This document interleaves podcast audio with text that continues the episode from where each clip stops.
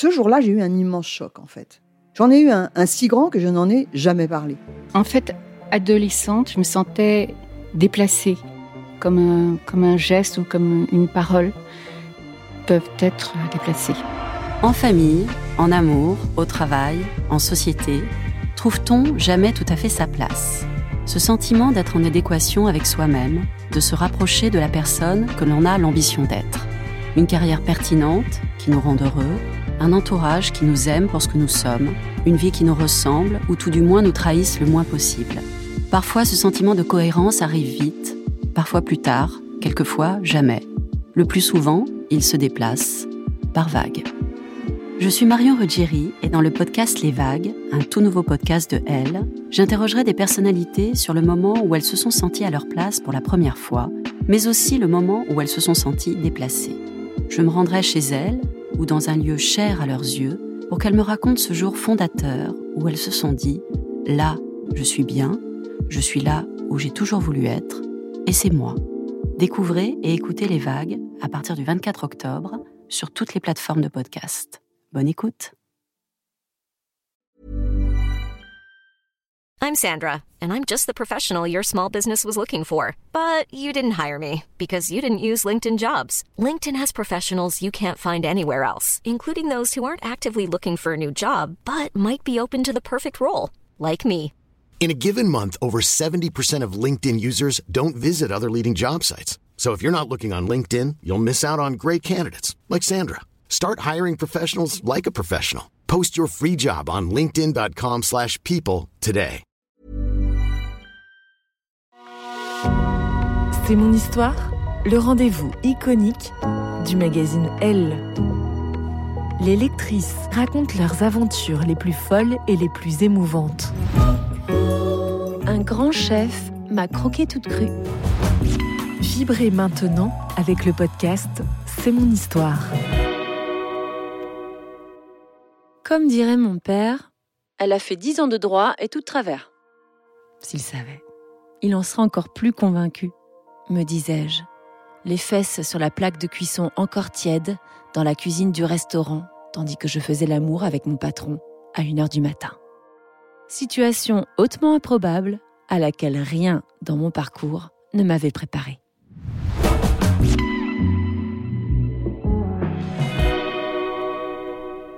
Dix jours plus tôt, en poussant la porte de cet établissement réputé, je n'aurais jamais imaginé me faire dévorer ainsi par un chef considéré dans ma région comme une référence.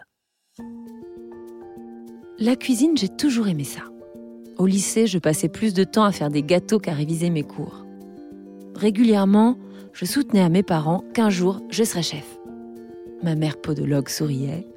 Mon père, avocat, disait que je pourrais toujours cuisiner chez moi, mais que d'abord, j'allais faire de vraies études. À 18 ans, j'étais inscrite en fac de droit avec pour objectif officiel de reprendre le cabinet de papa. À 23 ans, je l'avais rejoint et je m'attaquais à un quotidien excitant fait de litiges entre voisins et de divorces sordides. Bientôt, j'avais mon studio, ma voiture et mon amoureux, Artus, futur notaire et fils d'un associé de mon père.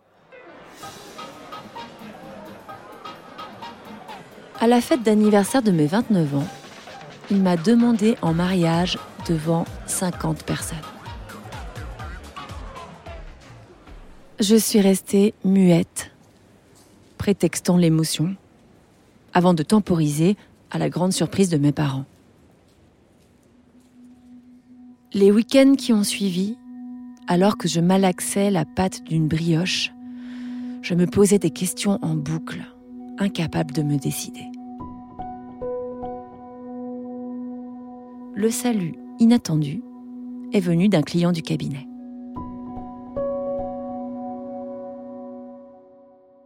Maurice, 52 ans, fabricant de pâtés et patron de Bon Cochon SA, j'aurais dû me méfier de ce nom, affirmait que le plombier avait sous-calibré les installations dans son nouveau laboratoire.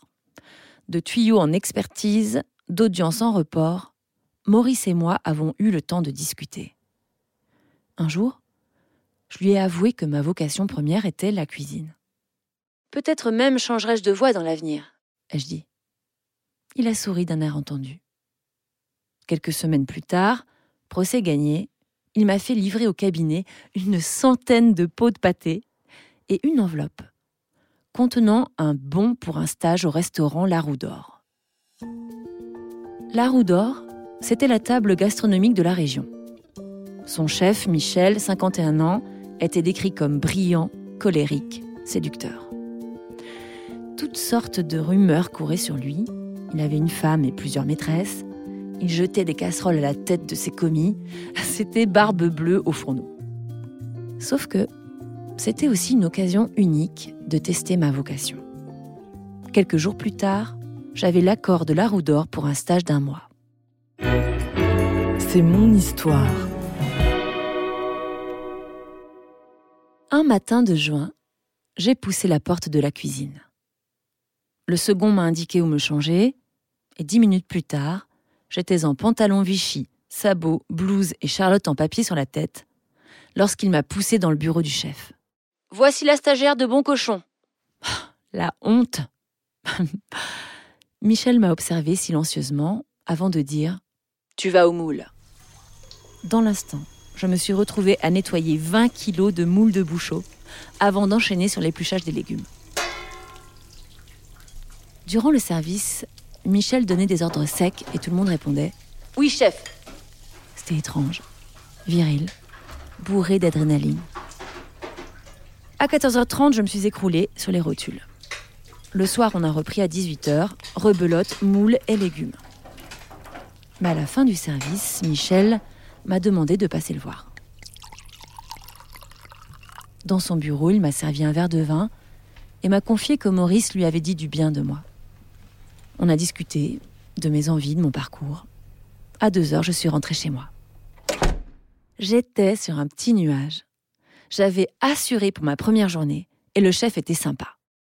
Il était même euh, plutôt sexy, avec son visage buriné et son regard intense.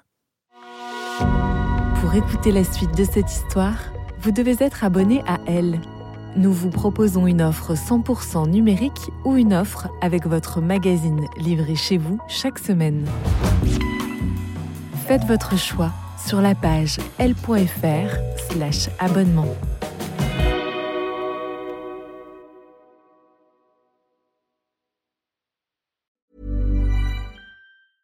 Mom deserves the best, and there's no better place to shop for Mother's Day than Whole Foods Market. They're your destination for unbeatable savings, from premium gifts to show-stopping flowers and irresistible desserts. Start by saving 33% with Prime on all body care and candles. Then get a 15-stem bunch of tulips for just $9.99 each with Prime. Round out Mom's menu with festive rosé, irresistible berry chantilly cake, and more special treats. Come celebrate Mother's Day at Whole Foods Market.